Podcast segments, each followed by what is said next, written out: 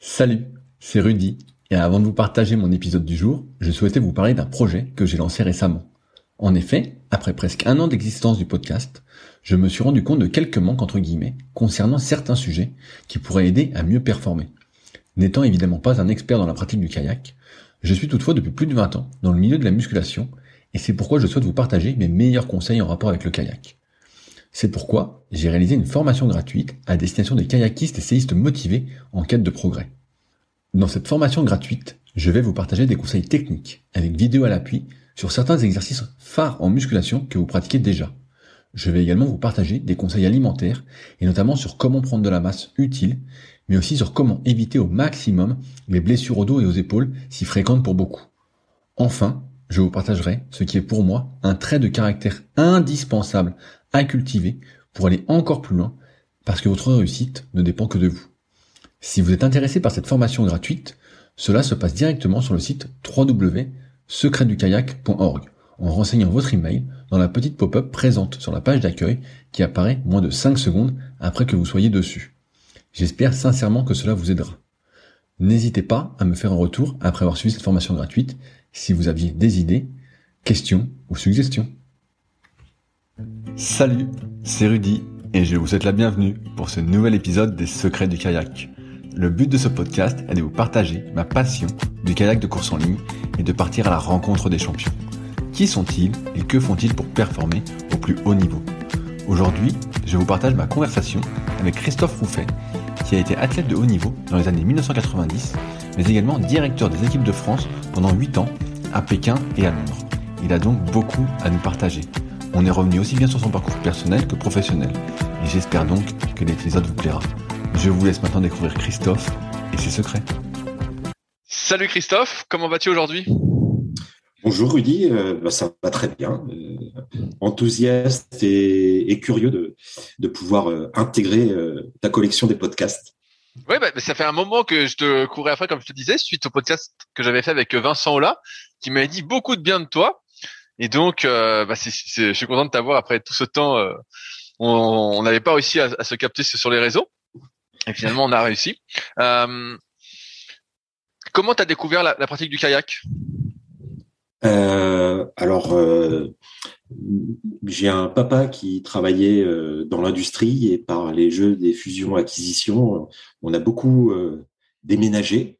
Et puis, à un moment donné, on s'est retrouvé à habiter à Troyes euh, et on habitait plus précisément à la périphérie de Troyes, à Saint-Julien-les-Villas. Et en face, mais vraiment en face de, de, là où on habitait, il y avait une pancarte, c'était marqué canoë-kayak. Euh, qui indiquait le, le club de, de, canoë de, de Troyes. Et puis, euh, on n'est pas resté très longtemps à Troyes, mais mon frère a essayé euh, au club là, parce que mes parents nous disaient qu'il fallait qu'on se bouge un peu. Et euh, il m'a dit ouais c'est super, euh, vas-y. Et puis bah, j'y suis allé. Et, puis je crois que j'ai dû attraper le virus euh, en passant la grille du club. Avec quel âge? J'avais j'avais j'ai commencé tard. Hein, j'avais 13 ouais 13 ans. Et, et auparavant, tu avais fait d'autres activités sportives ou pas du tout? Auparavant, je faisais de la voile, du tennis.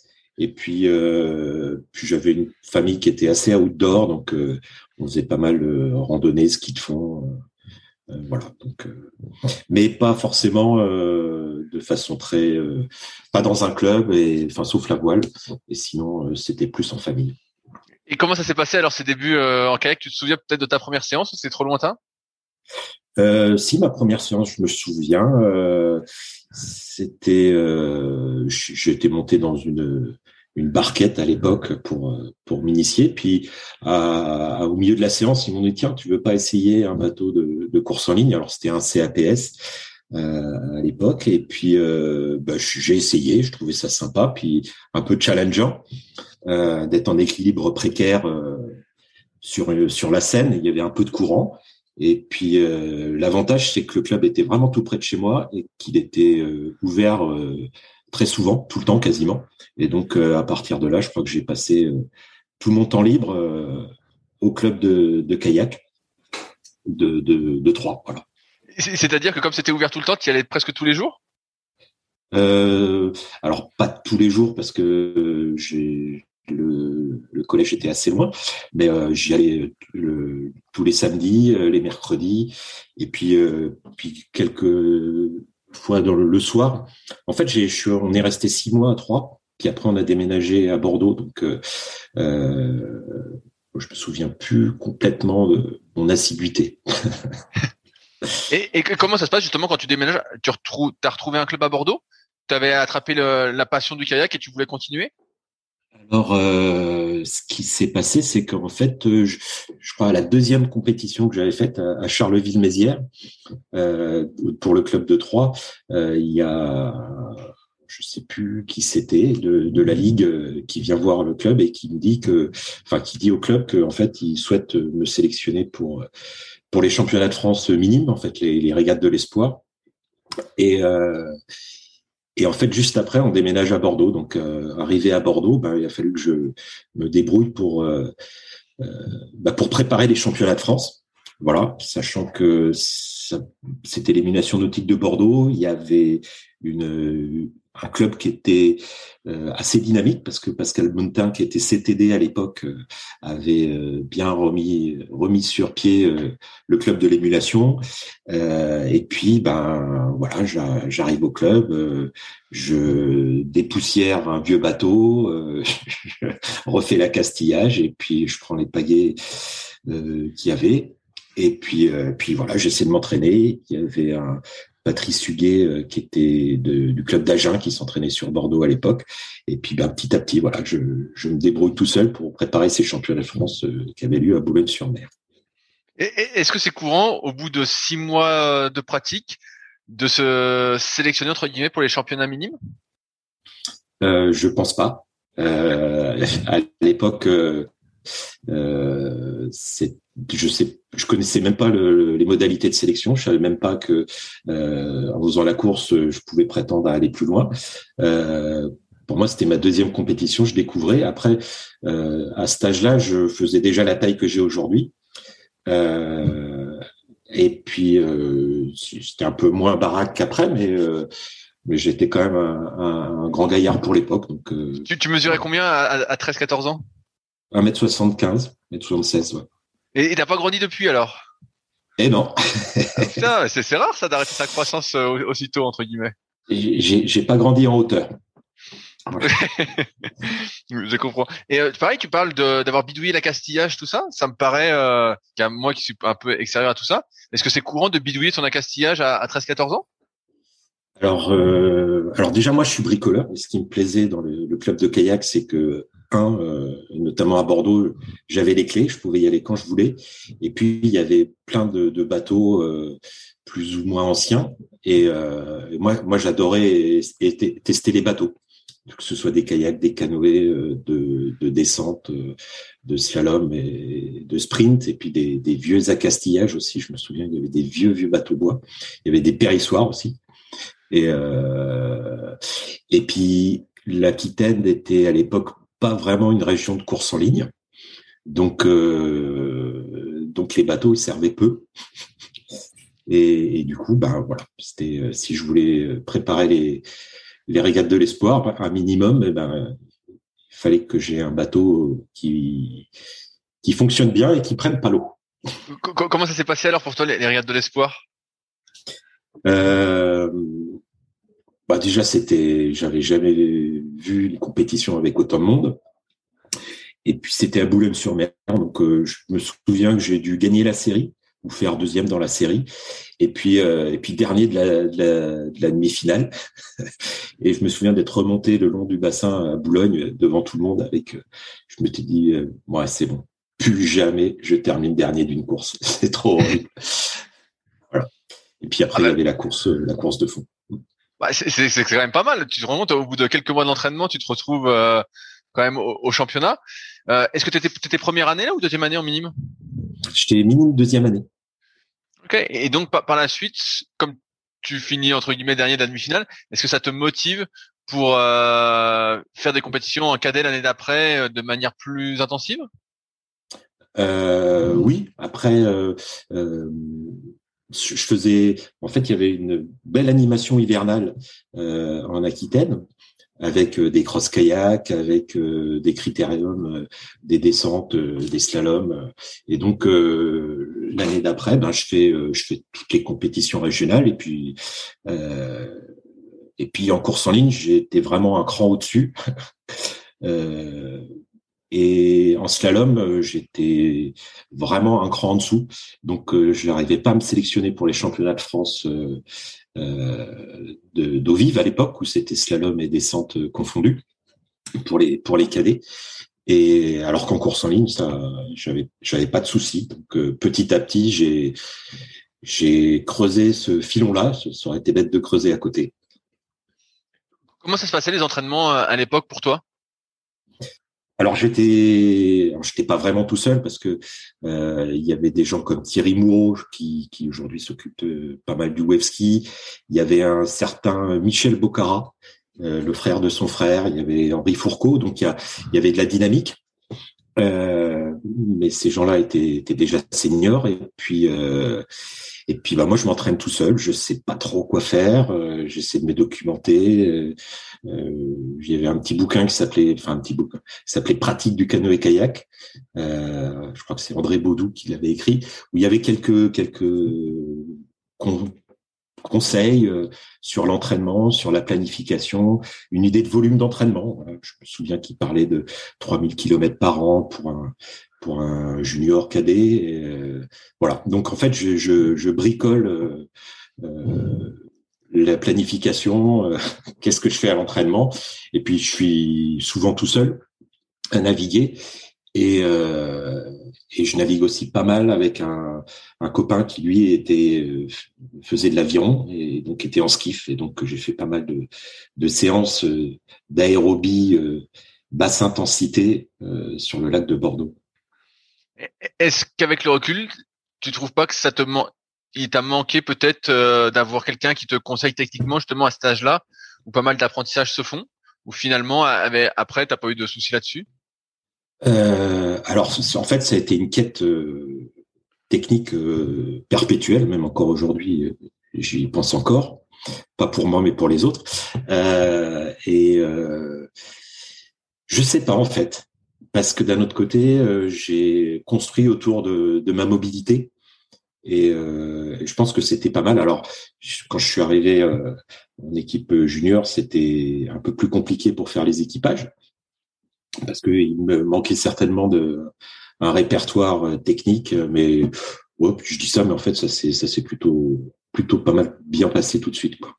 Mais comment ça se passe pour rentrer en équipe junior? Est-ce que c'est une question que je t'ai pas posée tout à l'heure, mais est-ce que euh, quand tu as commencé le canoë kayak, euh, tu avais déjà cette idée de, compétition et de, de performer à plus haut niveau?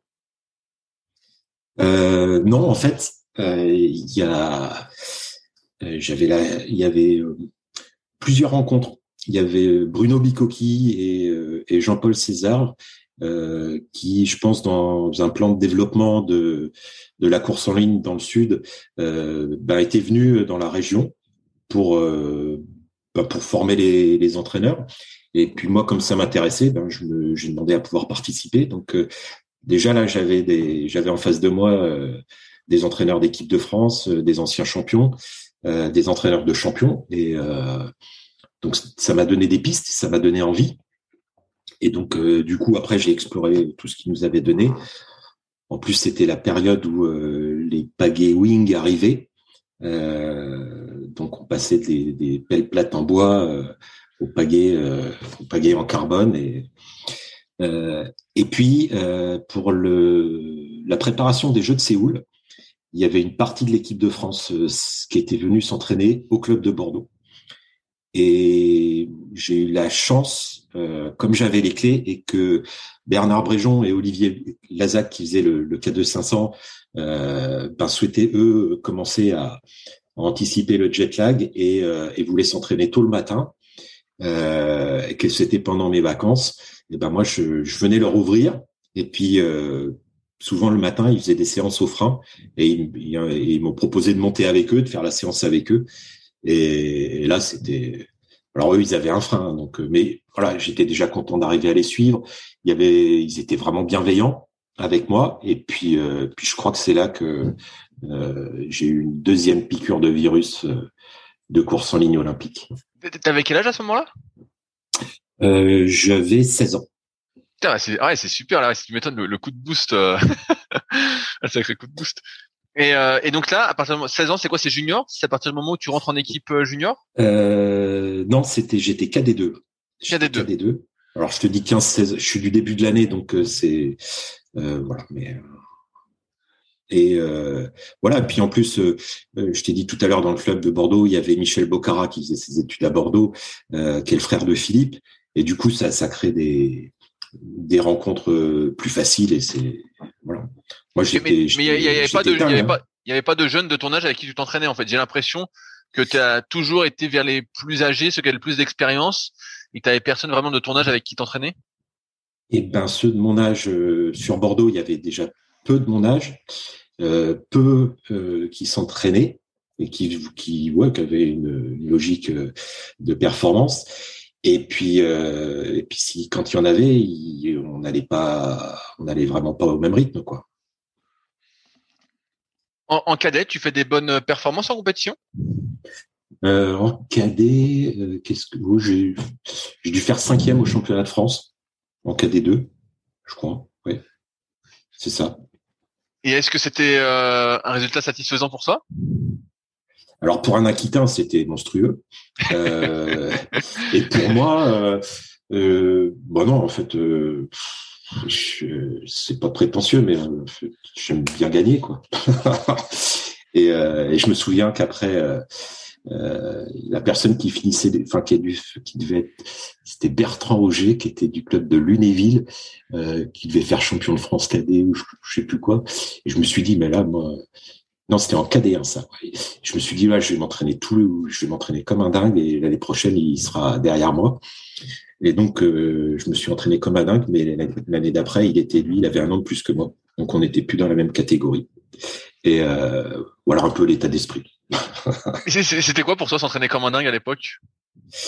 Euh, bah Déjà, c'était euh, gagner au niveau technique.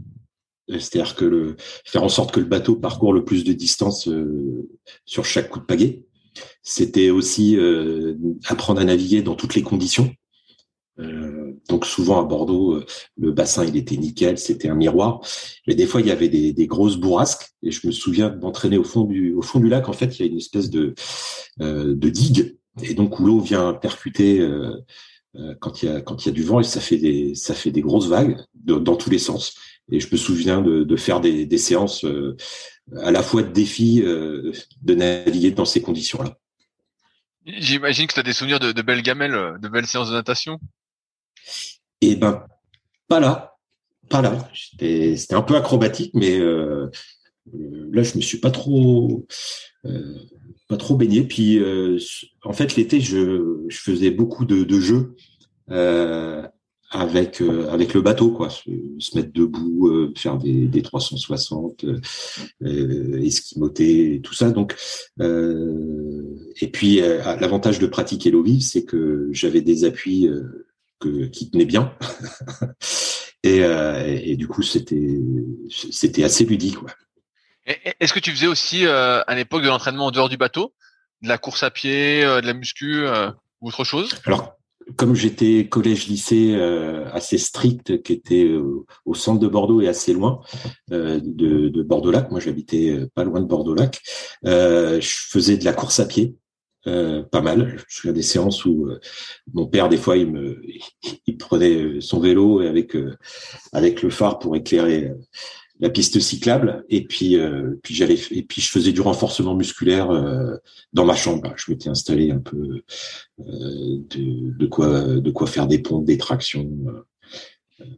J'avais pas de machine à pagayer, mais voilà, j'avais bricolé un truc. Voilà, donc euh, je faisais ça euh, tous les soirs et puis le, le mercredi et, et, tout le week-end, je faisais du bateau. Tu n'as pas eu de scolarité euh, aménagée en regard de ta pratique du kayak? Euh, Si, sur mon année de terminale, je suis allé au sport études à Caen avec Michel Larchevêque qui était qui était l'entraîneur. Et donc là, j'étais junior 2. Et c'est à partir de là que j'ai intégré les les structures d'entraînement de, de la fédération. Comment on faisait à l'époque pour intégrer un sport-études Est-ce qu'il y avait des tests particuliers? Alors il y avait, je crois que c'était au mois de mars, euh, suite euh, au fameux test de mars euh, de l'époque, où on candidatait auprès de auprès des, responsables des des sports-études ou du bataillon de Joinville ou des centres d'entraînement. Et tous les cas, pour les gens qui avaient mon niveau, moi je l'avais fait à, à 15 ans. J'avais fait j'avais fait ce test-là. Euh, et donc, il y avait une série de tests, euh, des tests de motricité, des tests de détente verticale, etc. Et puis un test sur 100 mètres, et puis un test de 2000 mètres, et puis un entretien, et euh, un test, enfin un test, une visite médicale avec c'était Jean-Paul Éclache, je crois, à l'époque, qui faisait passer ça. Donc c'était un c'était un gros truc, c'était sympa. Et puis euh, et puis j'avais pas souhaité à, à 15 ans aller aller en sport-études. Euh, euh, et puis, puis après pour la terminale, euh, voilà, si je voulais, j'avais fait vice champion de France en, en junior 1 et je m'étais dit là, si je veux passer le cap, faut que faut que je me mette, faut que je me donne les moyens et que je me mette dans les conditions de le faire. C'est quand même un sacré changement de vie de Bordeaux à Caen, non? Il n'y avait pas plus proche? Euh, Non, non, je crois que c'était, oh, il y aurait peut-être Angers ou Besançon. Euh, non, il n'y avait pas de sport-études Angers, c'était Boulogne-sur-Mer, Besançon et Caen. Donc euh, Caen était quand même le plus proche. et puis et puis il y avait euh, il y avait une équipe de, de killers dans le il y avait Jean-Damien Loud qui était qui a été double champion du monde junior. Euh, il y avait les frères Kodja qui étaient de, de Casneuil à l'époque, qui étaient passés à qui étaient passés à Caen et, et ça faisait vraiment ça permettait vraiment de franchir des caps quoi. Et puis euh, Michel Larchevêque était quand même un, fin stratège, technicien et, entraîneur. et puis il y avait Eric Leluc aussi qui était à Caen. Eric, d'ailleurs, s'il nous écoute, euh, il est le bienvenu sur le podcast. Hein, je lui cours également après. Euh, comment ça se passe alors à Caen Est-ce que justement, avec l'apport d'un entraîneur au jour le jour, est-ce que tu fais des progrès énormes? Alors sur le, bah, je fais championnat, champion de France euh, de fond, en fait, ah, qui était, c'était mon premier titre. Euh, puis après j'ai j'ai eu période un peu moins. Michel Larchevêque est parti sur l'organisation des championnats du monde de Vers-sur-Marne, 91, et euh, il a été remplacé. Et puis ça a moins moins bien. Euh, voilà, on était j'étais moins moins en accord avec euh, avec l'entraîneur ou en accord ou, dans tous les cas voilà ça me convenait moins que, que Michel et euh, du coup je, je, fais une saison moyenne hein. euh, je suis quand même en équipe junior. On fait cinquième au championnat d'Europe en, en, K2 avec Gaël Guillouf. Euh, je sais même plus la distance. Et euh, voilà je dois faire une médaille de bronze au championnat de France de vitesse. Mais euh, voilà. Et, et à, ce, moment, avec le bac. à ce moment, quel est ton plan pour euh, performer plus? Parce que j'ai l'impression que tu t'abandonnes pas, donc je me dis que tu as, peut-être un plan de te dire je vais me rapprocher de quelqu'un d'autre pour euh, performer. Et eh ben du coup, euh, j'ai mon bac et puis bah, je postule sur le, pôle France de Dijon. À l'époque, c'était Christophe Deboff qui était l'entraîneur. voilà, puis il y avait il y avait Claude Gentil, Philippe Aubertin, Loïc Canon, enfin une belle équipe Anne, Anne Michaud aussi qui était euh, qui était sur le sur le pôle et euh, et, donc voilà je je quitte euh, la Normandie pour la Bourgogne et comment ça se passe? Est-ce que là, ce coup-ci, tu es content de l'encadrement et euh, tu fais de gros progrès qui se pérennisent sur plusieurs années ou ça tombe encore à l'eau et ça dure pas longtemps? Alors, euh, alors moi, j'ai jamais eu de problème avec l'encadrement. Hein. C'est avec le recul, je me dis tiens, mais en fait là, il y a des trucs. J'ai fait ça à cette période-là. J'aurais mieux fait de faire autre chose ou de m'abstenir. Euh, non, avec Christophe, c'est c'est super.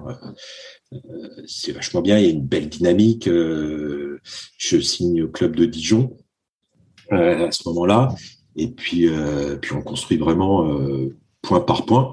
Alors après, comme je suis un peu démago, je m'étais engagé sur des études de médecine. Donc donc j'ai fait deux fois la première année de médecine à Dijon. Et c'est des périodes où ben voilà j'essaie de composer euh, sport euh, études. Euh, mais enfin voilà je je mets pas tout pour le sport quoi. Du coup ben, je, suis pas mauvais hein, mais je, je, suis encore moyen et, et, et là aux portes de l'équipe. Mais mais c'est des bons moments et ça a été structurant pour moi, c'est-à-dire qu'en termes de capacité de travail, de connaissances, euh, parce que mine de rien, euh, les, les, fondamentaux médicaux euh, du fonctionnement du, du corps humain, ça me va bien. Puis d'ailleurs, c'est ce que j'allais chercher. En fait, après coup, je me suis dit qu'en fait, je m'étais engagé dans ces études-là. C'était pas pour être médecin, c'était c'était pour mieux mieux comprendre et mieux m'entraîner. donc c'est c'est logique que que j'ai pas pu que j'ai pas concrétisé. Et puis après, je suis allé, je suis allé en STAPS, donc j'ai pu faire le DUG en un an parce que j'avais pas des, des, notes trop catastrophiques non plus en PCEM1.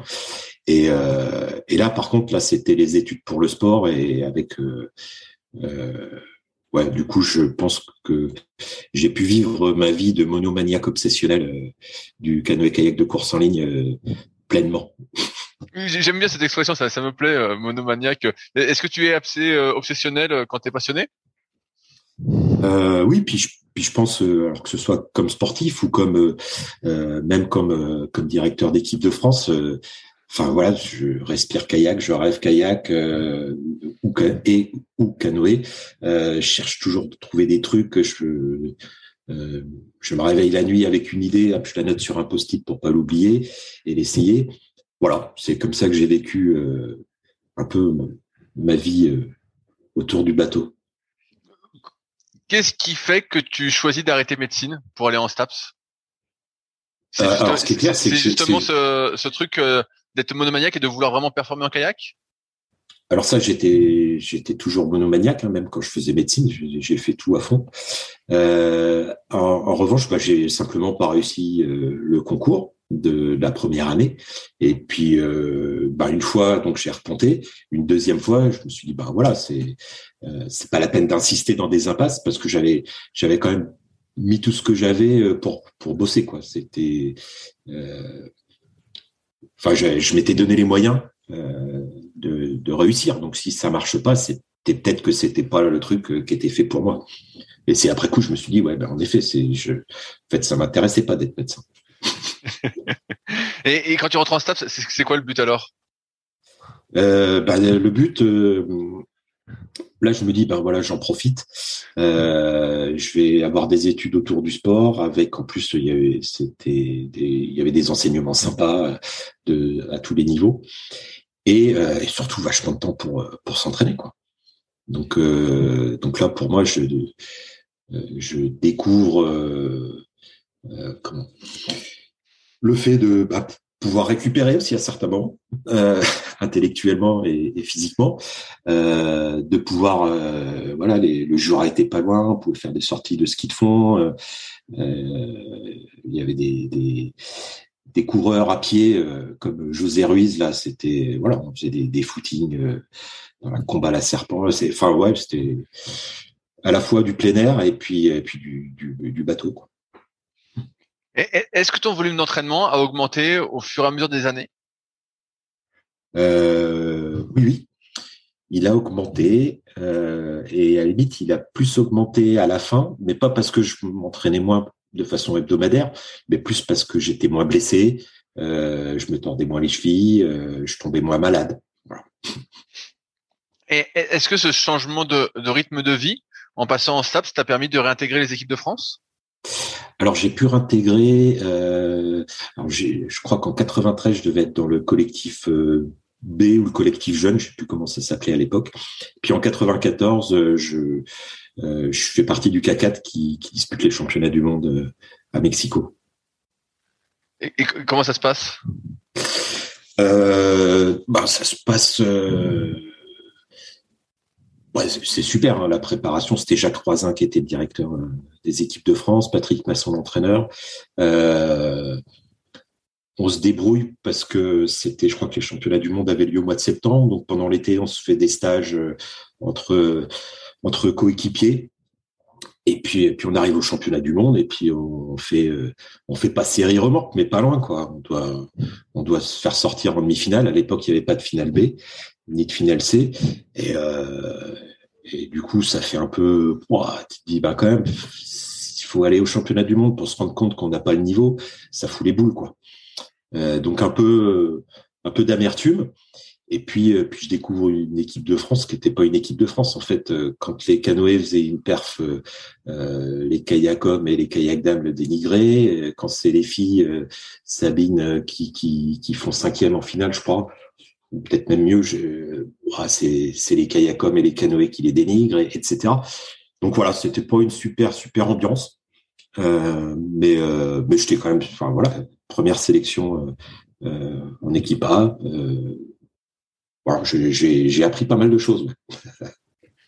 Quand tu rentres en équipe A, justement, tu as accès au stage, peut-être, auquel tu n'avais pas accès auparavant avec tout le, collectif France. Est-ce que ça change des choses pour toi, si c'est le cas, en termes d'entraînement, de formation? Euh, Alors, ça change les. Oui, ça me permet de, bah, côtoyer les meilleurs Français euh, euh, très régulièrement voire très souvent, même euh, l'Olympiade d'après.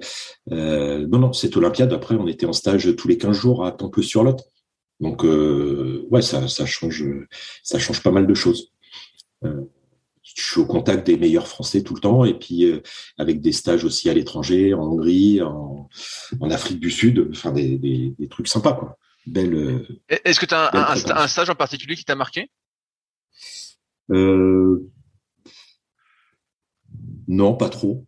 Je, là, comme ça, je peut-être le stage en Hongrie avec euh, euh, les Hongrois qui sont assez joueurs, mais en même temps, euh, à l'époque, il y avait sorte d'entraîneur superviseur et puis qui gérait un peu les, les, autres entraîneurs. Et ça, c'était, tiens, c'est pas con comment il, comment il fonctionne. Et puis après, ben, on sait jamais. Il y a des, il y a des nations qui sont très rigoureuses dans l'entraînement.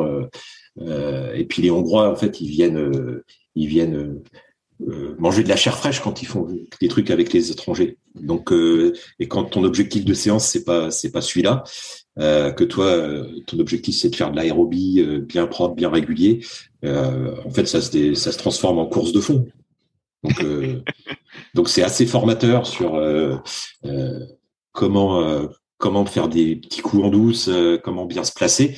Euh, d'un point de vue euh, développement, euh, c'est voilà. Faut, aujourd'hui, il faudrait l'intégrer en tant que tel. Et voilà, c'est une séance de fight. Et ben, c'est une séance de fight. Du coup, il en faudra d'autres pour récupérer et, peut-être appréhender différemment la planif. Je me permets justement une question un peu là-dessus. je pense qu'on y reviendra après. Mais toi, tu as fini entre guillemets ta carrière, donc je suis un petit peu dans le futur, quand Kirsten Neumann est, est arrivé justement avec toute sa codification des séances. Et là, euh, justement, où il a tout placé EB1, EB2, euh, tout ce qu'on a déjà parlé dans, le podcast. Euh, est-ce que malgré tout, ce que tu dis, en fait, même avant Kirsten, vous faisiez des séances, bah, comme tu dis, de des séances de fight entre guillemets, mais des séances vraiment d'aérobie bien cadrées à telle cadence ou est-ce que c'était déjà bien cadré comme ça l'entraînement? Ça y ressemblait ou pas du tout? Alors avant euh, avant l'arrivée de Jacques, donc avant 92, c'était un peu une organisation euh, tournée autour du héros quoi. Et le héros à l'époque c'était euh, Alain Lebas. Donc voilà, les, groupes d'entraînement d'Alain, ils étaient là. C'était les héros, c'était Bréjon, Boucherie, Bocara, Oyer, Boivin. Et à l'arrivée de Jacques, il a souhaité structurer avec un staff euh, avec une, vraie équipe d'encadrement. Euh, il, a essayé de mettre en place, euh, enfin il n'a pas essayé, il a mis en place une, programmation euh, inspirée des, des, Allemands et puis de, ce qu'on savait faire, qui était construit par, le staff et qui était euh, suggéré à, tout, à tous les athlètes, avec des modalités de sélection qui étaient claires, précises. Et, euh, je pense que le fait que Jacques ait, posé ça et commencé à structurer, ça a permis que Kirsten euh, arrive sur quelque chose qui est sur un terrain euh, déjà fertile et, euh, puisse apporter euh, euh la méthode allemande voilà, et je pense qu'on n'a pas tout compris de ce que Kirsten avait amené. Moi, j'ai arrêté ma, ma carrière quand à la fin à la fin 2000.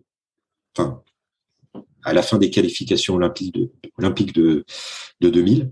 Donc euh, j'ai été là quand j'étais à tête quand Karsten était, euh, était euh, directeur d'équipe de France. On, on, y reviendra après. J'aimerais bien finir quand même sur, ta carrière. Donc toi, on est en 94.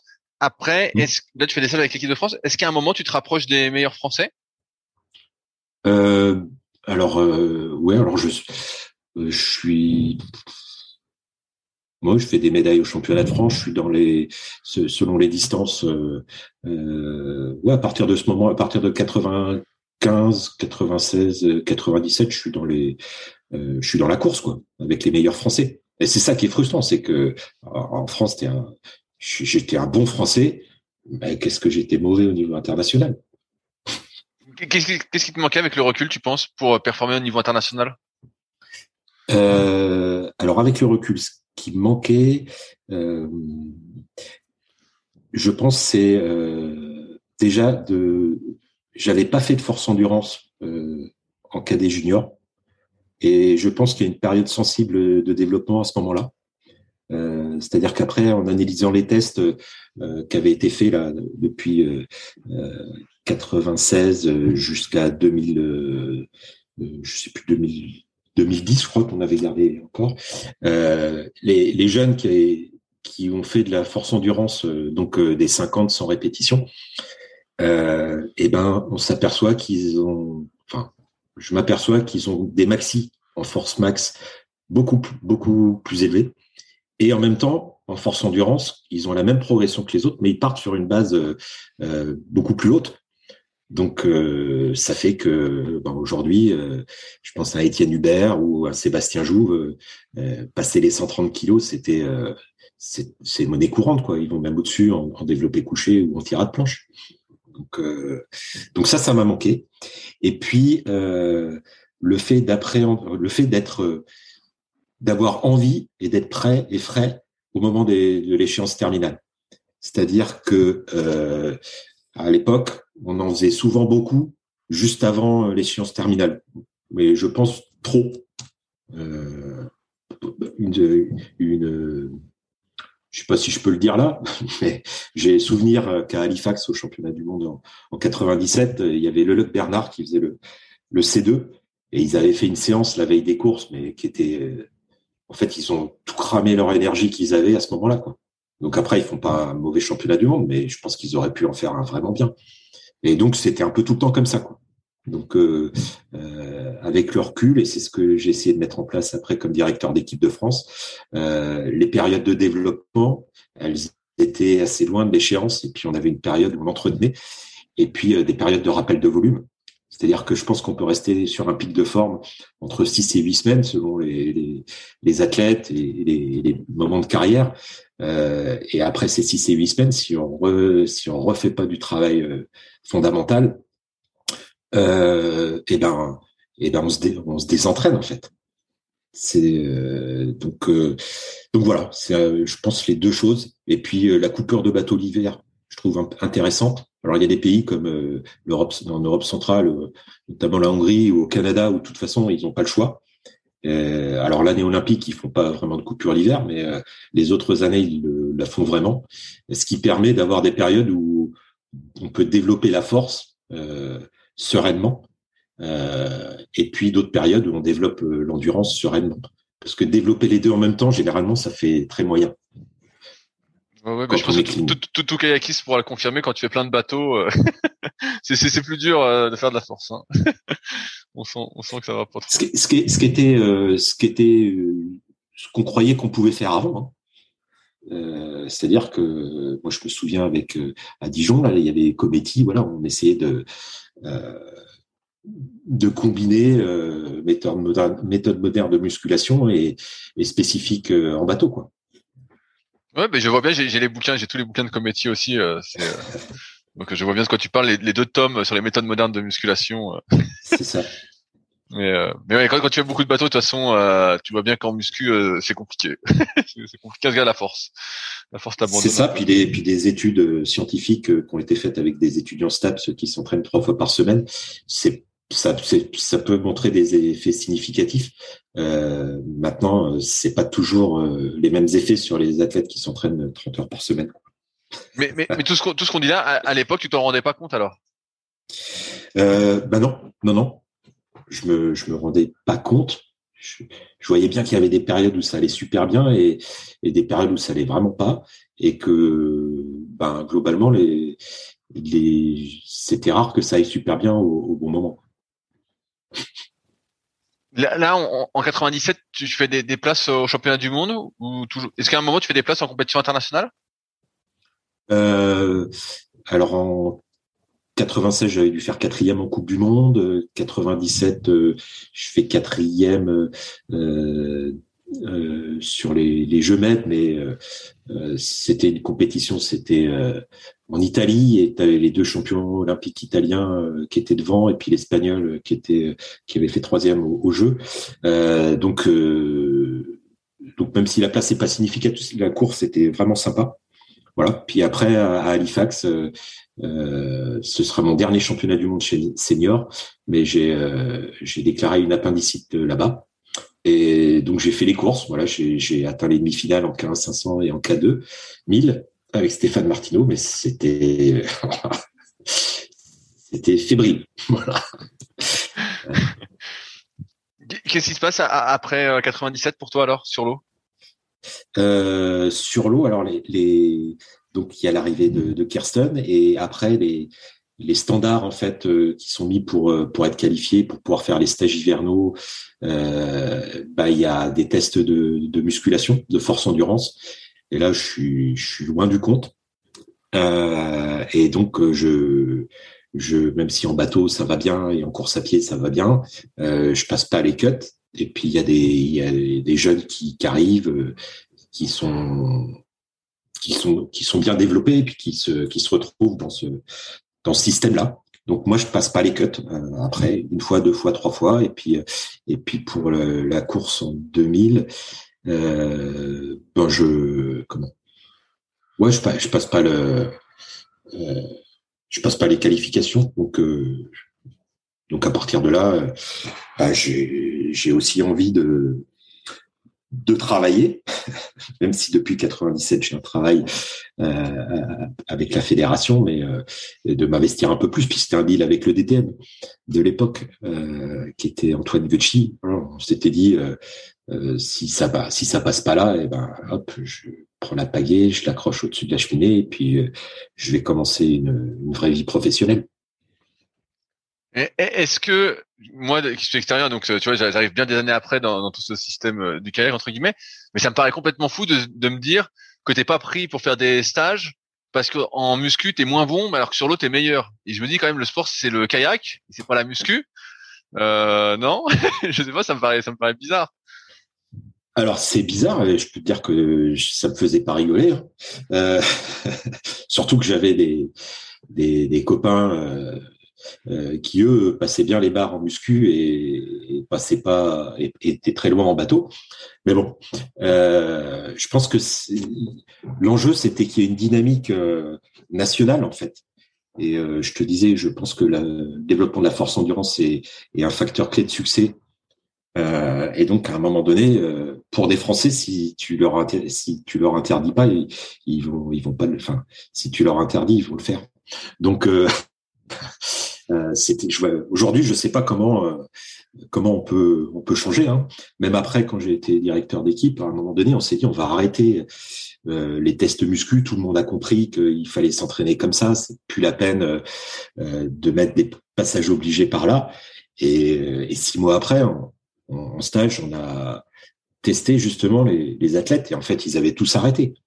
Donc on s'est dit, bah, on va le remettre dans les modalités de sélection parce qu'on doit pas être, euh, on doit avoir un cerf-volant en France. Et du coup, euh, voilà. Et puis après, ça a été arrêté et, rebelote. Donc, euh, je pense qu'il y a quelques endroits où c'est intégré, mais dans la majorité des cas, c'est pas intégré. et, donc, à cause de ces tests, finalement, ça te fait arrêter la pratique personnelle? Euh, alors non, c'est pas les c'est pas les tests. Les tests font que je rentre pas dans les collectifs en début de saison. Après, euh, sur les les qualifs olympiques, en 2000, j'aurais gagné. je pense je serais passé. Mais euh, voilà, il y avait il y avait aussi belle armada. Hein. Il y avait des il y avait Babac, il y avait comment Philippe Aubertin. Enfin, voilà, tous les il y avait des, des beaux bateaux. Et puis je vais te dire, 2001, Babac, il est champion du monde sur le K1000.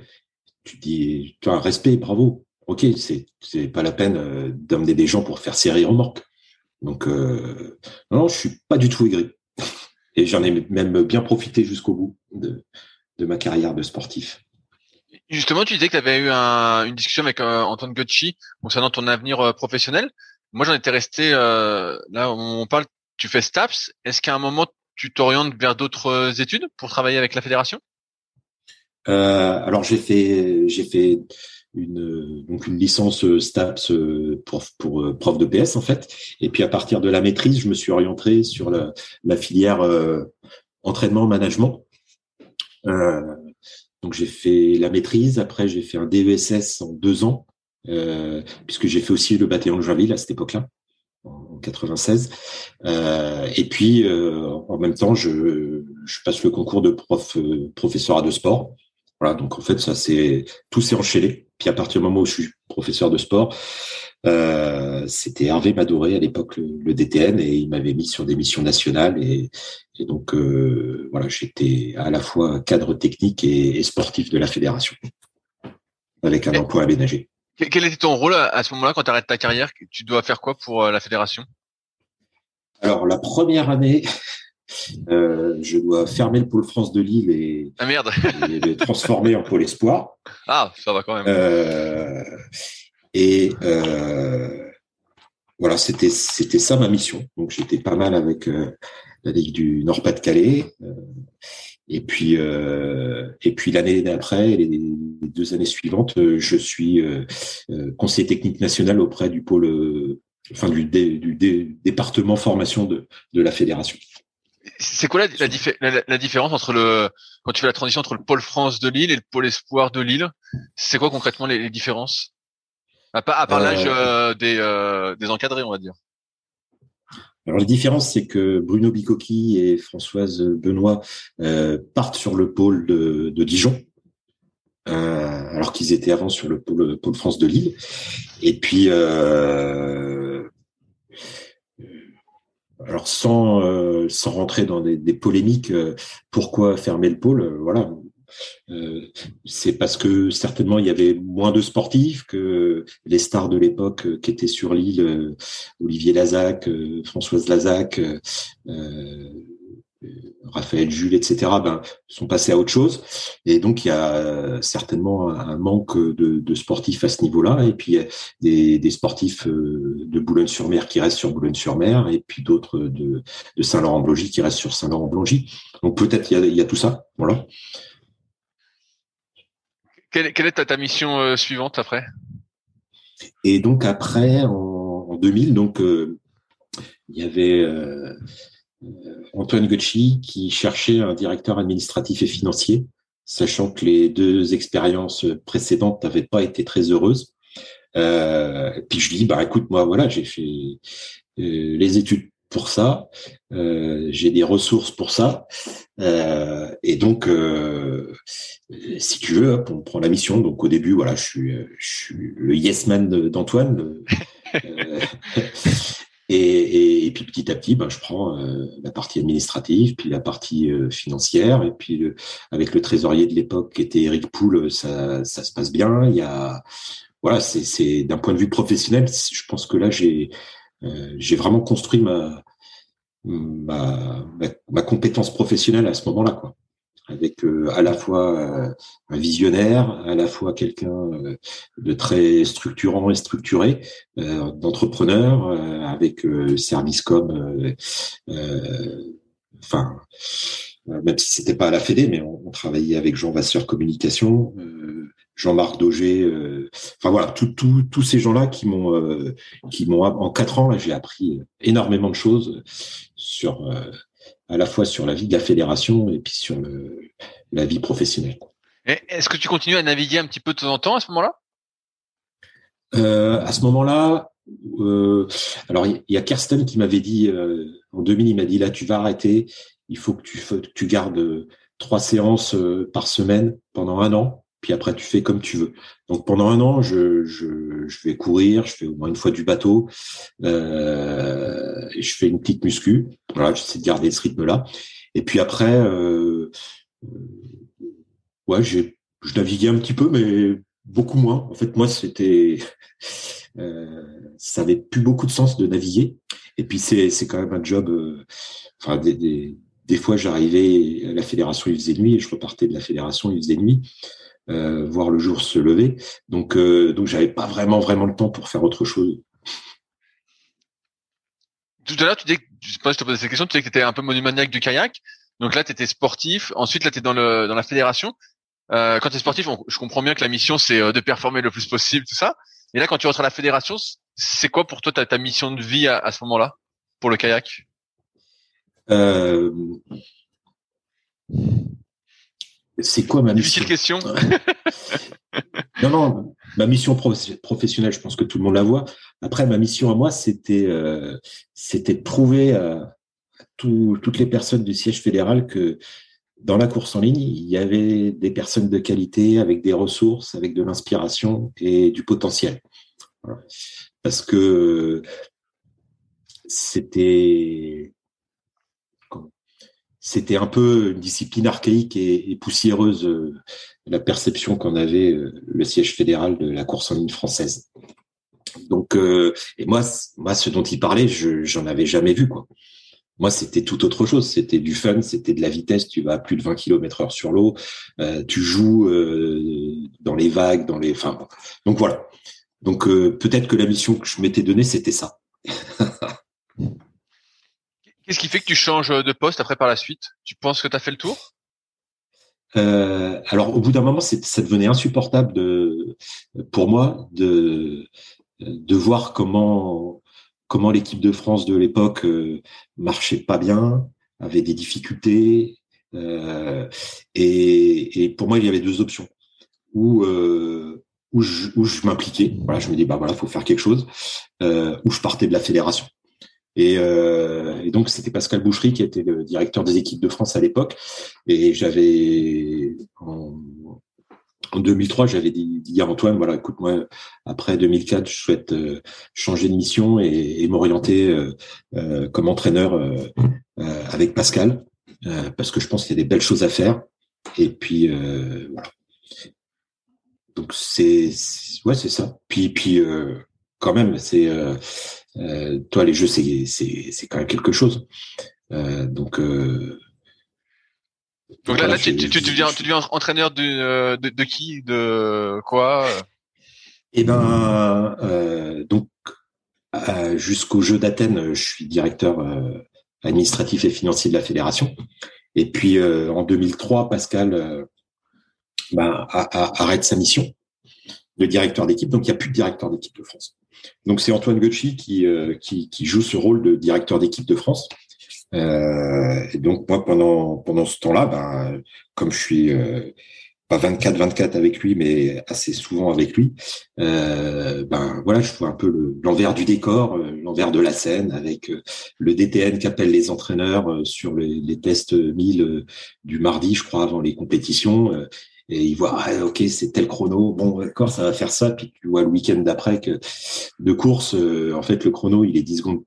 Enfin je dis 10 secondes c'est non il est 5 secondes euh, plus lent euh, avec le DTN qui s'énerve. Enfin c'est ouais c'est un peu ubuesque quand même euh, de voir tout ça. Et et et Antoine me dit bah écoute Pascal là il il n'y a pas de poste de def. Euh, enfin, il y a, le poste de def est vacant. Euh, si tu veux faire quoi pour être en, tant qu'entraîneur? Tu veux que ça performe? Bah, Il dit bah fais-le, fais-le au niveau de directeur d'équipe. Quoi.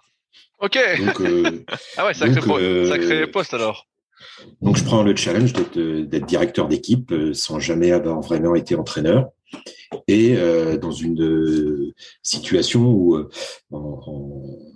Pascal avait démissionné. en 2003, à Gainesville, c'était la Bérésina.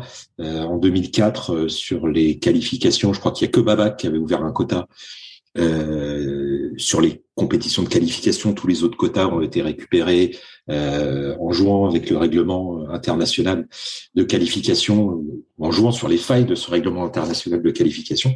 Donc moi j'étais avec Antoine et donc on, et puis puis les avocats puis on cherchait les failles, euh, on faisait des tableaux et, et, Antoine il allait porter ça auprès de la fédération internationale du TAS et, du coup il y a eu pas mal de personnes qui ont pu participer au jeu au jeu d'Athènes. Mais euh, waouh, ça s'est fait au forceps, quoi. Qu'est-ce que tu souhaites apporter quand tu deviens, euh, tu, vois, tu, tu, sautes une étape, en gros, tu, tu deviens def. Tu as une, as une vision de ce que tu souhaites apporter, euh, de la peut-être la continuité, euh, comme tu as vu comment ça se passait auparavant. Peut-être que tu veux, euh, je sais pas ce que tu veux faire, mais voilà. Qu'est-ce que tu veux faire en fait à, ce moment-là? Quels sont tes, tes plans? Euh, Alors oui, j'ai une idée très claire de ce que je veux faire à plusieurs niveaux. Déjà, j'avais euh, vu en tant que directeur administratif comment euh, les injonctions ou les commandes institutionnelles pouvaient nous neutraliser. Euh, c'est-à-dire que, à titre d'exemple, j'ai pu travailler, enfin, participer au bilan de, de l'Olympiade d'Athènes avec avec l'équipe d'encadrement à la fin de, de cette Olympiade-là. Et puis à la fin, je les regarde, je dis mais en fait même sans athlète, vous étiez déjà débordé de, de, de, de, trucs administratifs entre euh, les relevés de compte, même s'il faut les faire, euh, les bilans de stage qui doivent faire X pages, etc., etc., les suivis des sportifs. En fait, c'était neutralisant, quoi. C'est-à-dire que déjà, déjà, rien que de faire ça, c'était un plein temps. Et après, il fallait en plus qu'ils entraînent, qu'ils soient sur les compètes, sur les stages.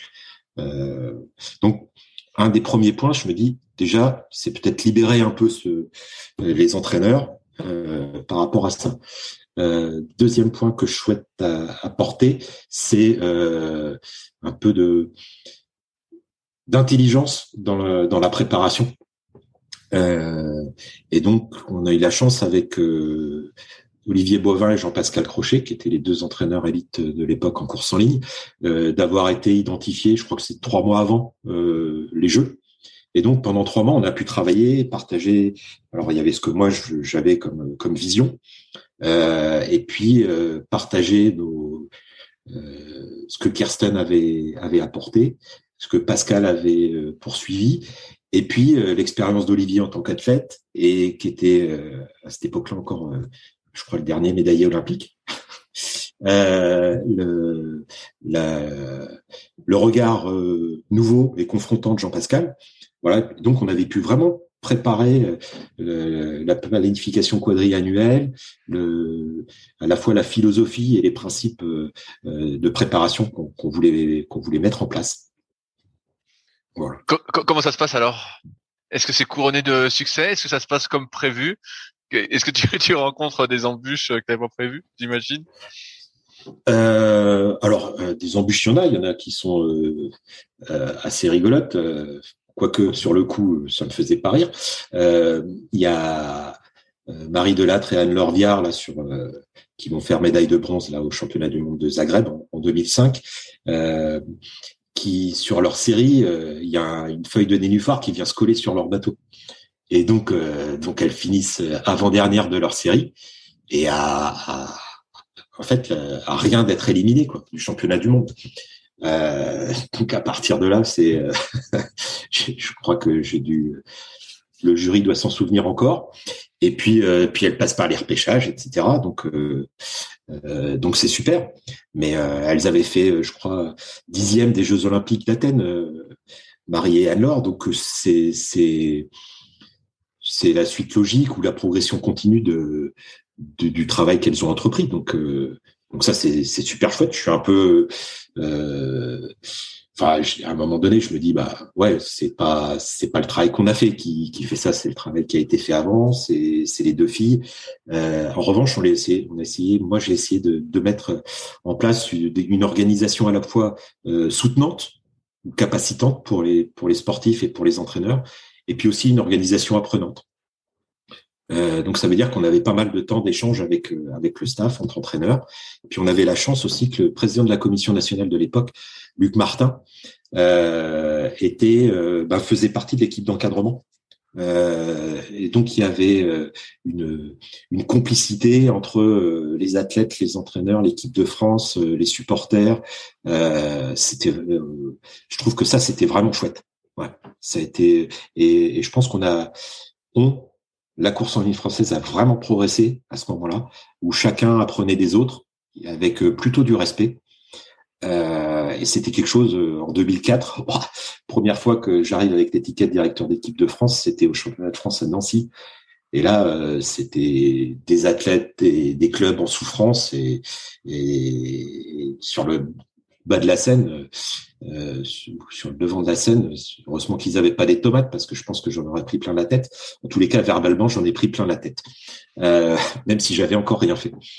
Mais d'un autre côté, si j'étais là, c'était un peu de leur faute euh, parce qu'il fallait garder les autres. Et, euh, et donc voilà. donc euh, ouais, cette Olympiade vachement intéressante. Et, par, la suite, alors, comment ça se passe? Est-ce que ça continue dans cette euh, bonne ambiance, justement, de partage entre entraîneurs, euh, de niveau qui se qui s'élève euh, vers le haut pour les athlètes? Alors, ça se passe. il y a eu aussi un autre fait à, Zagreb, il y a eu pas mal de, bateaux, notamment des canoës, des kayakums en finale. En fait, il y avait pas mal de bateaux de l'équipe de France en finale.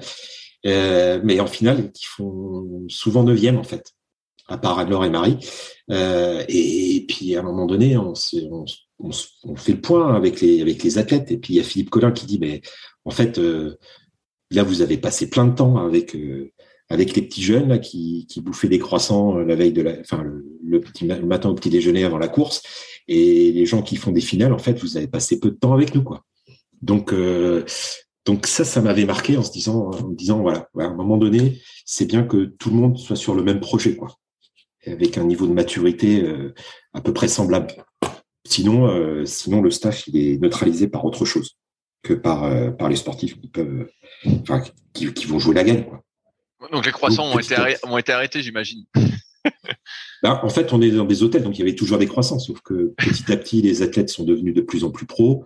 Euh, la récupération est devenue euh, euh, faisait partie de l'entraînement et de la réflexion, donc ça c'était important. Et puis, et puis je pense que la, le, le, programme de, de, préparation était, alors on l'a rodé, hein, c'était à peu près le même programme tous les ans, mais du coup on a pu, pu l'améliorer au fur et à mesure. Après, ce qui était très très dur à vivre pour les athlètes, c'est les championnats d'Europe qui tombait dans une période où, euh, euh, en gros, euh, si on voulait vraiment performer et élever le niveau au championnat du monde, il fallait que pendant la période des championnats d'Europe, on fasse du un rappel de volume, un rappel aérobie, un rappel de force. Et donc c'est ce qu'on faisait. Donc les athlètes, ils arrivaient au championnat d'Europe, bah, ils, avaient, ils, ils encaissaient pas beaucoup de lactique. ça, ça, ça empêchait pas certains de faire des médailles, hein. mais c'était toujours très frustrant et, et très presque traumatisant euh, de faire des courses sans être préparé en fait. En revanche, pour moi, je savais que les bateaux qui, qui étaient qui jouaient les premiers rôles au championnat d'Europe, euh, au championnat du monde, ils, seraient là quoi. Et est-ce que ça veut dire que vous avez eu des bons résultats après euh, au championnat du monde? Alors en 2005, il y avait la médaille de Marie et d'Anne-Laure. en 2006, on a eu une médaille au championnat d'Europe, je crois, et c'est tout. En 2007, euh, il y a eu une médaille d'or et une médaille de bronze. Euh, en 2008, il y a eu la médaille de Marie et d'Anne-Laure. En 2009, il y a eu deux médailles d'argent. Et en 2010, il y a eu deux or, une argent. Voilà. 2011, une or. Et 2012, zéro médaille au jeu. Ce qui est la seule course de l'Olympiade où on revient sans médaille. Est-ce que c'était t'es resté def donc pendant huit ans, c'est ça? C'est ça. Et c'était quelque chose que tu voulais faire depuis le début, de faire euh, deux Olympiades en tant que euh, directeur d'équipe de France? Est-ce que c'était quelque chose d'habituel? Ou est-ce que c'était une durée de vie euh, plus longue que tes prédécesseurs? Alors, je crois que depuis Jean-Claude Le Bihan, c'est moi qui dois avoir le record d'années passées à la tête des équipes. Ouais, je peut-être Alain Lebas qui a, peut-être été aussi pas mal de temps à la tête de l'équipe. Et donc déjà c'était un choix de ma part. Je dis, si, pour structurer quelque chose, faut se donner un, minimum de, continuité. Même si je m'étais inscrit dans la continuité de Jacques, de Kirsten et de Pascal, euh, je pense qu'il y avait des choses à, encore à consolider. Et puis euh, aussi parce que j'avais vu dans d'autres disciplines euh, l'Olympiade de trop d'un def, c'est-à-dire l'Olympiade où je fais les trucs pour pas me faire chier. Et je me suis dit non là, ça c'est plus de la perf, ça. Faut passer la main avant. Donc je m'étais dit deux c'est bien, trois c'est trop, une c'est pas assez. Donc j'ai pu j'ai pu tenir à peu près deux Olympiades. Si, tu fais ton, bilan a posteriori, est-ce que tu es content de, ce que tu as fait? Et s'il y a des choses que tu changerais peut-être que tu as fait ou quel, est ton bilan euh, d'après toi? Ça m'a l'air plutôt bien hein, euh. ce que tu as dit, hein, mais euh, mais toi, quel est ton avis? moi, je suis super fier de, de, de, cette aventure et parce que déjà avec les les personnes avec qui j'ai pu les vivre, les partager, et puis et puis de voir que jusqu'en 2009, en fait, euh, euh, bah, la France, elle joue, vraiment les premiers rôles. Je crois qu'en 2009, on doit être la cinquième nation au, championnat du monde. cinquième nation sur les distances olympiques 2012 et troisième nation, je crois, sur les distances olympiques. Euh, bon, je sais plus si c'est en 2010 ou 2009, mais en gros, on commence à, quand il y a un, maillot français sur l'eau, euh, les étrangers ils rigolent pas quoi. Euh, alors que alors que huit ans avant, euh, on passait plutôt pour des charlots. Donc euh, donc ça c'est ça c'est super. Ouais. Après j'ai deux regrets, un regret personnel parce que mon, mon, couple a explosé avant la fin de la première Olympiade. donc après ça ça a été compliqué pour moi d'un point de vue personnel l'énergie, en fait, euh, euh, je la passais à fond avec l'équipe de France. Et puis à, la maison, c'était à fond, mais c'était pas de l'énergie positive. Donc euh, ça, c'était épuisant. Et puis pour moi, il y a eu des changements structurels en, en, 2009. alors ça peut paraître anecdotique, mais pour moi, comment a été gérée la prime de l'encadrement pour les Jeux Olympiques. Je crois que c'était la première fois que les entraîneurs pouvaient avoir une prime. Et, euh, en fait, elle a été, voilà, c'était euh, de la responsabilité du président de décider. Et puis, euh, moi, j'avais fait une proposition qui correspondait à notre fonctionnement collectif collaboratif. et puis en fait, ça a été une cote mal taillée entre ce qui correspondait au fonctionnement du slalom et ce qui aurait pu correspondre au fonctionnement de la course en ligne. Donc ça, ça a été pourri. Euh, ensuite, il y a eu les entraîneurs nationaux euh, sur la première Olympiade. Les deux entraîneurs élites, ils étaient sous ma responsabilité. Euh, et donc, pour moi, c'était clair, net, précis. Et sur la sur la deuxième Olympiade, bah, ils sont passés sous la responsabilité de de leur directeur euh, de, de pôle euh, respectif, en fait. Puis il y a eu un autre point, c'est que la descente, qui était euh, suite à Animé pour gagner. Euh, il y avait euh, quatre pôles France multidisciplines, donc il y avait descente, homme course en ligne, quelques poloistes, et puis puis la descente pour pour augmenter son ouais, pour, mieux performer a dit ben non mais nous faut qu'on se regroupe et donc la descente est sortie du pôle France de Nancy et du pôle France de, de Vers. Alors je pense que c'était très bien pour la descente. Par contre, je pense que c'est sclérosant ça a été sclérosant pour la pour la course en ligne et je pense pour le slalom aussi. Parce que l'avantage des descendeurs, c'est que ils n'ont pas beaucoup de moyens, mais ils ont beaucoup d'idées. Ils sont challengeants et, inspirants. Donc euh, voilà, là, je pense qu'on a perdu quelque chose. Et ce qui fait que euh, ben 2009, 2010, euh, les 2011, en fait, euh, je gère plus. Enfin, l'équipe euh, soutenante, apprenante dont je te parlais, c'est plus tout ça en fait. Il y a deux barons qui sont d'accord pour pas être d'accord. En gros, il y a la baronnie de Toulouse et la baronnie de Vers-sur-Marne, et du coup, euh, ben c'est chacun joue pour l'autre et que quand on on parle plus beaucoup de sport quoi ou de sportifs c'est-à-dire que le plus important, c'est de savoir quel entraîneur va entraîner quel bateau euh, par rapport au nombre de médailles potentielles qu'il pourrait rapporter. donc tout ça, ça met, enfin voilà, on, sort de la dynamique de progression et on rentre sur une dynamique de régression. Euh, donc c'est un regret de pas pas avoir su peut-être identifier ça plus tôt, euh, peut-être pas avoir été assez convaincant ou, ou, offensif auprès du DTN pour que toutes ces décisions elles se prennent pas comme ça. Et puis et, et puis après ouais il y avait Olivier avait Olivier Boivin euh, était plus dans l'équipe à ce moment-là et je pense que c'était aussi quelqu'un qui amenait du lien. Euh, euh, il était capable aussi de, poser les choses et puis de, de, relativiser. Et puis il avait une vision perf quoi, systématiquement. Donc ça c'était c'était un manque. Voilà.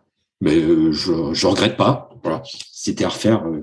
peut-être dans sa deuxième vie on est moins con, donc peut-être je recommencerai un jour. voilà. extérieurement, moi, ça me paraît toujours difficile euh, d'arriver à pérenniser, euh, même si les choses marchent bien sur un moment. À chaque fois, il y a toujours euh, l'humain qui est euh, positif et également aussi un, un, problème en lui-même. Il y a toujours l'ego de l'humain qui va qui va jouer. On voit que c'est un peu de la, ce que tu racontes, c'est un peu de la politique. Ça s'est joué au niveau politique en fait et ceux qui en ont pâti, c'est les athlètes, en gros. Si ah, bien. Après, là, je te parle de ce qui était sous mon contrôle. Ouais, ouais, bien sûr. Euh, après, il y avait des choses qui n'étaient pas sous mon contrôle. Je t'avais dit que première Olympiade, il y avait le président de la commission nationale course en ligne qui était dans le staff. Deuxième Olympiade, c'était la guerre entre le, le président de les présidents de la, la, commission nationale course en ligne et le président fédéral. Donc, euh, ben, c'est pour pour des des raisons électorales. Hein. Mais du coup, voilà, ça fait un, un, d'un environnement euh, cohérent. On passe sur quelque chose euh, un peu plus agressif, offensif, euh, suspicieux, etc. Donc ouais, ça, ça s'est joué à plein d'endroits. Même au siège fédéral, à un moment donné, il y a des TN de l'époque qui, je, me souviens, ils disaient voilà, il y a quand même pas mal de cadres de la course en ligne qui sont au siège fédéral maintenant. Il faut leur faire attention. bon, puis deux ans après, on n'était plus que deux. Donc,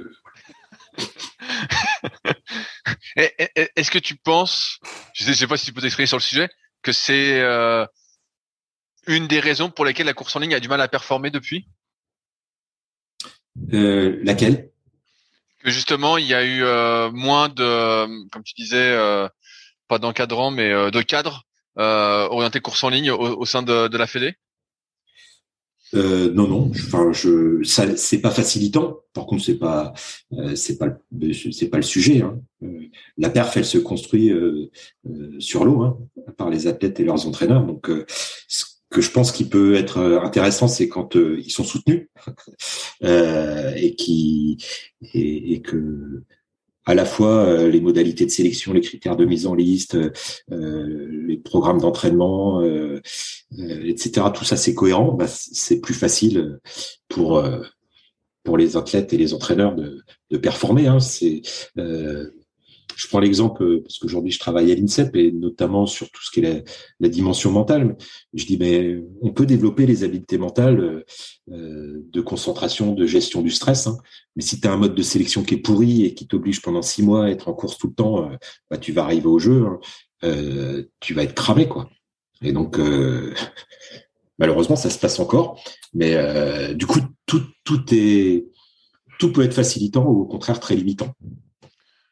Dans les documents que tu, m'as transmis euh, et où j'ai pu voir euh, ta passion pour, le kayak, on, voit que tu as eu une démarche, et euh, je pense sur cette démarche-là, de continuité par rapport aux anciens defs, par rapport à tout ce qui s'est fait auparavant dans le milieu du kayak, pour justement ne pas reproduire les mêmes erreurs. Toi, tu t'arrêtes en 2012, et quand tu arrêtes en 2012, est-ce que tu es confiant justement pour la suite, pour ceux qui prennent ta relève, et pour la suite du kayak de course en ligne?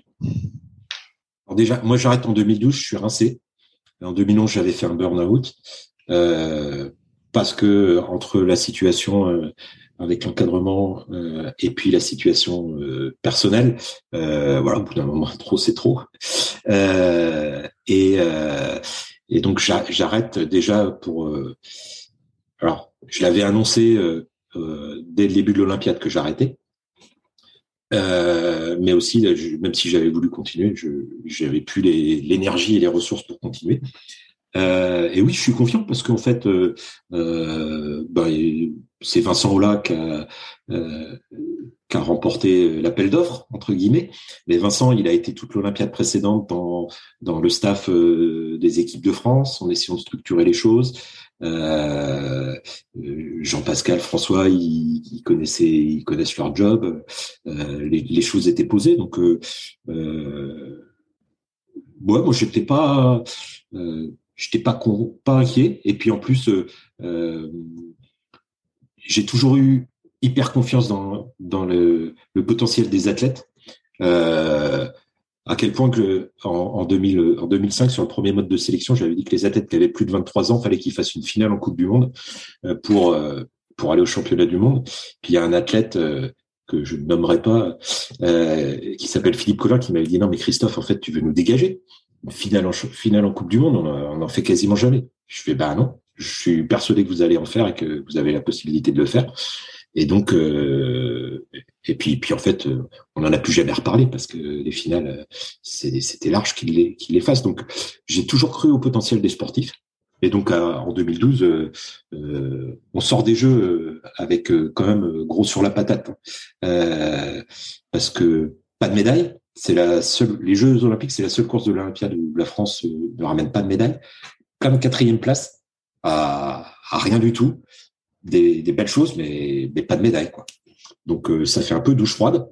Et, euh, et je, je, passe la main en me disant, mais ouais, de toute façon, il y a, y a tout ce qu'il faut, ça va le faire. Qu'est-ce que tu fais toi par la suite? Après, je suis euh, adjoint du DTN sur le, sur le haut niveau de la fédération. Donc à l'époque, ça s'appelait directeur sportif adjoint, parce que c'était le DTN, le directeur sportif de la fédération. Et ça consiste, en, ça euh, consiste en quoi exactement? Alors, euh, bah, sur la partie au niveau, en fait, euh, comme en fait la FFCK, le DTN est un, directeur général, donc il y a une partie, notamment au début de l'Olympiade, où il fait beaucoup d'autres choses que de s'occuper des équipes de France. Donc il y a, y a, besoin de s'occuper des équipes de France. Et puis, et puis il y a, je sais plus, je crois qu'il y avait huit équipes de France de haut niveau.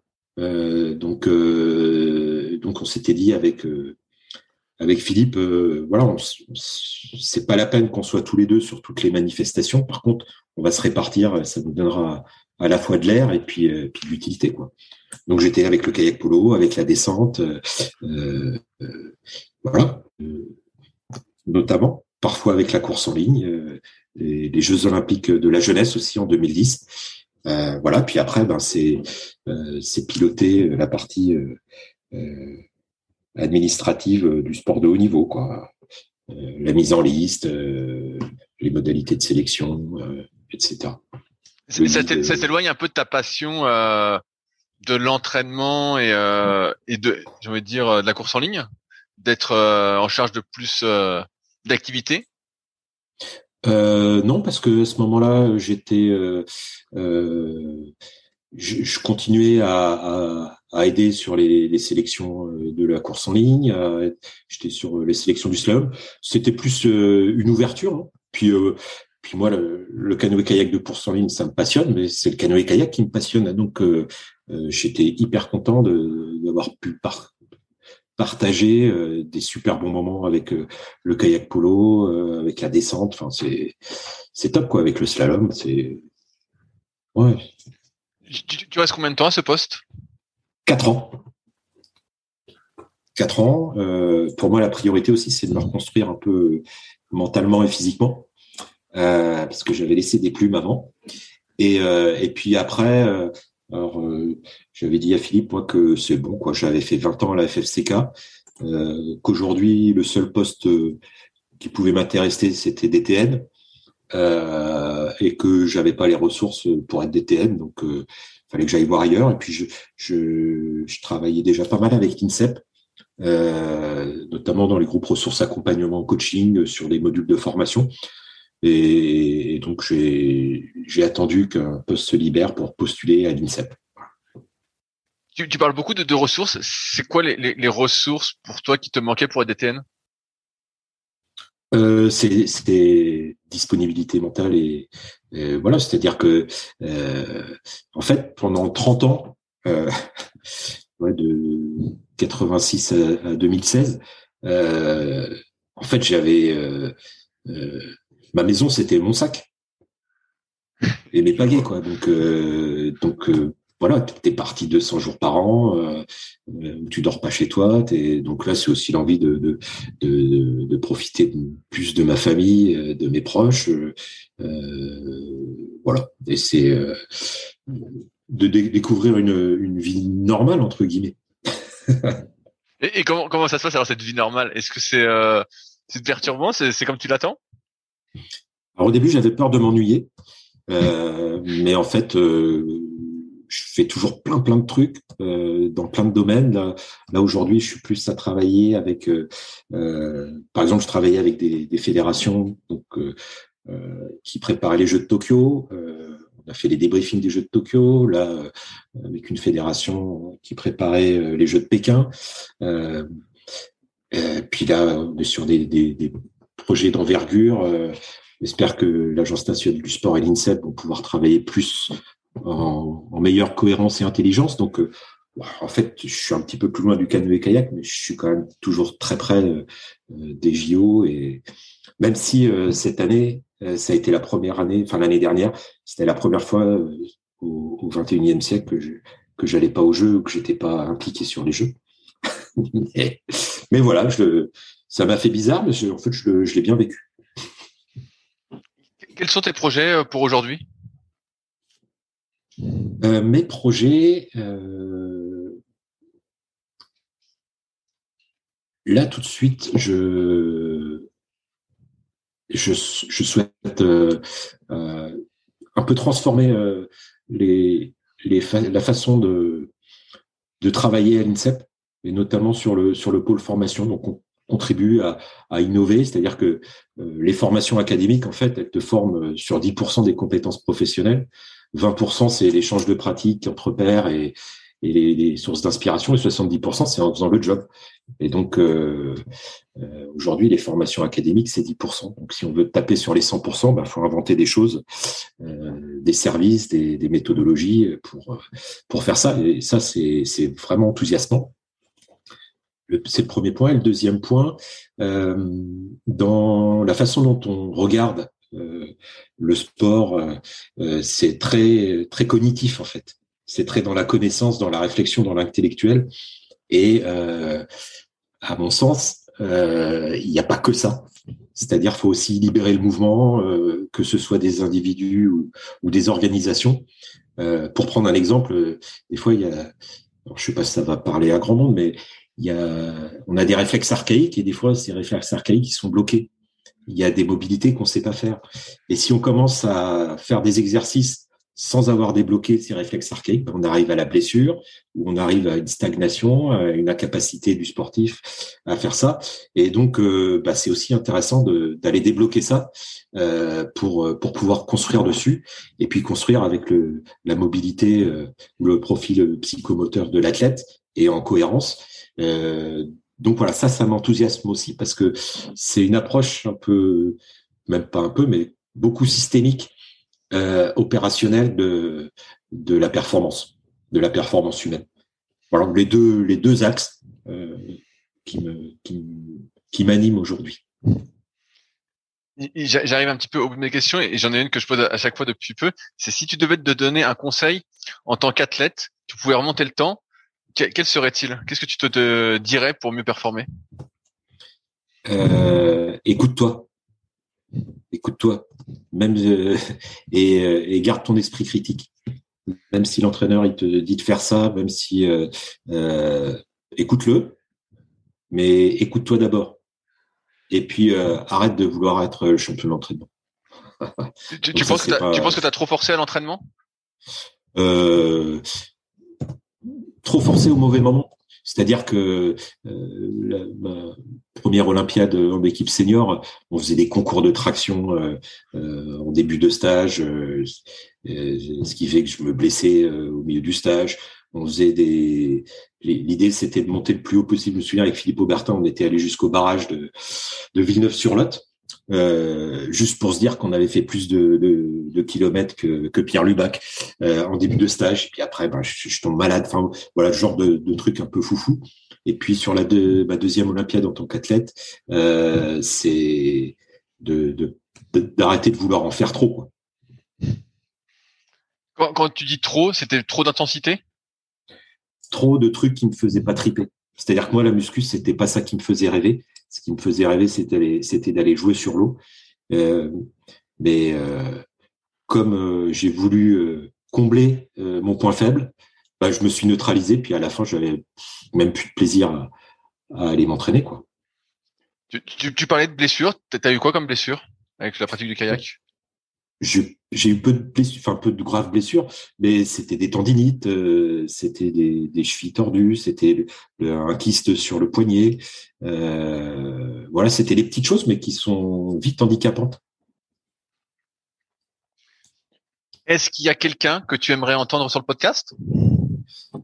Alors il y en a plein, il y en a plein.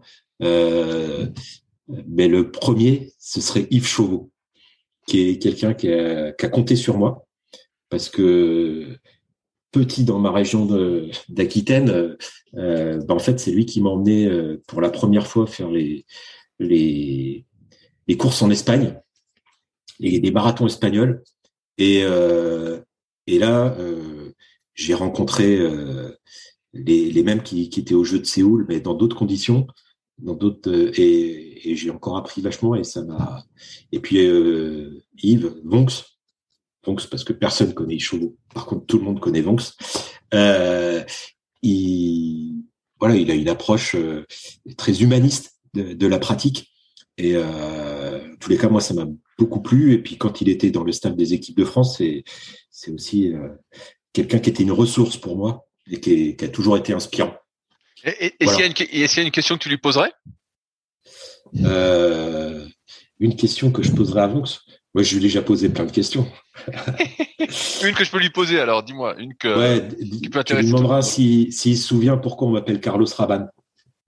Carlos Raban, ok.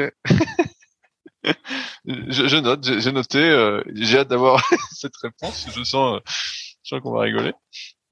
En, en voilà, et puis, ouais, je sais pas si tu, tu veux d'autres noms, mais. Euh, oui, oui, bah, en fait, bah, comme je t'avais dit avant le podcast, moi, je suis preneur de tous les contacts que tu as pour les personnes que que tu souhaites entendre sur le podcast. J'aime bien remonter le temps et je suis plutôt euh, monomaniaque comme toi sur le sujet du kayak. Donc, euh, Donc après sur, sur, les mémoires, les mémoires, euh, les mémoires de la course en ligne, je pense qu'il y a Albert Pernet quand même. Oui, ben bah, j'en ai parlé justement il y a quelques jours là et, et je l'ai rajouté sur ma liste. Tout à fait. Voilà. Euh, je pense que ça peut être sympa aussi euh, Pascal Sivose, Bernard et Bernadette Bréjon. C'est quand même des. En tous les cas, moi, c'était mes légendes à moi, françaises du canoë kayak avec euh, Pascal et Philippe.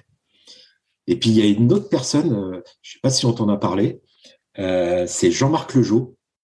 Ça me parle pas, été, mais en fait le batelier de la fédération de, de l'équipe de course en ligne de 97 à 2016. Ok, mais je note. Donc il a été batelier quand j'étais athlète et il était encore batelier quand j'étais directeur d'équipe, donc dans le staff de l'équipe et avec une, une, place importante. Et puis il a continué, euh, je pense, à, avec Vincent jusqu'à jusqu'à sa retraite. Et à mon avis,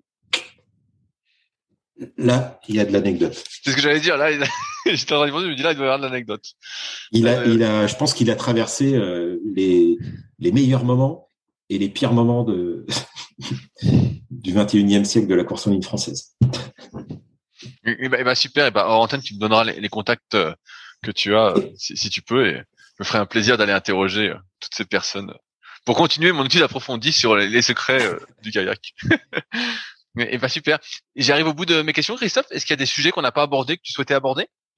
Alors euh, oui, il y en a un parce qu'on on est passé vite sur euh, sur l'Olympiade 2005-2008, mais dans cette Olympiade-là, il y a euh, donc il y a l'équipe qui, progresse, qui travaille, mais il y a aussi Antoine Gocci, euh, l'ancien DTN de la FFCK, qui, euh, qui devient secrétaire général de la Fédération internationale. Et, euh, donc, hormis que on est dans la place au niveau de la FIC, les contrôles antidopage changent un peu. C'est-à-dire qu'en 2005, euh, c'était beaucoup les Belges, les Français, les Suisses, les Canadiens qui passaient au contrôle. Et on y passait tout le temps. Et à partir de l'arrivée d'Antoine, donc ils ont ils ont travaillé avec un prestataire euh, extérieur et et ben les autres nations comme comme les Bulgares, les Polonais, les, tous les autres en fait y passaient et les Français on y passait beaucoup moins. donc je pense que ça aussi, même si c'est pure spéculation de ma part, je pense que ça a aussi contribué à faire que euh, on a pu euh, gravir des marches sur, euh, sur l'échiquier interna international. C'est vrai que c'est un sujet que j'aborde pas souvent cette question du dopage, mais venant du milieu de la musculation, des fois j'ai quand même de certains doutes sur des athlètes internationaux qui ont des physiques qui me laissent pantois, on pourrait dire. Écoute, des fois il y a des, sportifs qui sont inexistants pendant toute l'Olympiade et puis au, TQO, euh, pof, ils pointent le bout de leur nez, ils passent et, euh, et ils sont là au jeu. Donc euh, moi je trouve ça perso, je sais pas faire ça euh, en préparant des sportifs comme ça. Euh, donc ouais, il y a des fois des, des doutes et puis voilà. Donc, mais ça fait partie du jeu et, et, je, et je, pense qu'on est qu'on est capable en étant plus malin et en vraiment en libérant les le, le mouvement des des sportifs et des équipes de bah, de faire euh, des choses vachement bien et puis qui, qui développent l'individu et qui qui, qui l'aliènent pas quoi. le dopage c'est de l'aliénation de l'individu donc euh, voilà quelque part petite philosophie euh, de l'utilité sociale du sport de haut niveau quand même. L'autre dernier truc et là c'est pas à toi que je le dis mais c'est à toute toute notre communauté des pagayeurs, c'est franchement, euh, c'est important d'avoir de, vraiment croire aux, sportifs, en leur capacité et au potentiel aussi des entraîneurs, euh, parce que quand on leur témoigne, euh, si on les prend pour des aigles, ils vont devenir des aigles. si on les prend pour des truffes, ils vont rester sous la terre. c'est une excellente phrase. Je trouve que c'est bien. C'est bien. Christophe, s'il y en a qui veulent te contacter, où est-ce que je les envoie? Euh, sur mon adresse INSEP, c'est super. Et ben je mettrai ton, ton mail alors euh, dans la partie euh, comment dans la partie description du podcast pour ceux qui souhaitent te contacter. Et, ben super. Et, et merci pour les podcasts. Moi, ça me fait super plaisir de les écouter et, et de revoir ouais, ouais, des, des gens que je croise beaucoup moins en ce moment. Mais bravo pour, pour tout le travail que tu fais. Euh, c'est toujours, avec plaisir. Euh, et c'est toujours dans l'optique euh, d'aller plus vite. Donc, tu m'as donné encore quelques pistes. Donc, à moi de jouer. Et à tous ceux qui écoutent, à vous de jouer aussi. Et bah sur ce, merci Christophe de ton temps. C'était un plaisir. Et j'espère que ça vous aura plu encore une fois. Donc, à la prochaine. Salut. Si vous êtes encore là, c'est que l'épisode vous a plu. Dans ce cas, je vous invite grandement à m'aider à faire grandir ce podcast en mettant une note de 5 étoiles et un commentaire d'encouragement sur l'application de podcast où vous l'écoutez et plus particulièrement sur l'application podcast d'Apple. Cela m'aidera d'autant plus à accueillir les meilleurs kayakistes français grâce à la crédibilité que vous me donnerez. Enfin, vous pouvez retrouver la retranscription écrite de cet échange sur www.secretdukayak.org. En attendant, laissez glisser et à la semaine prochaine.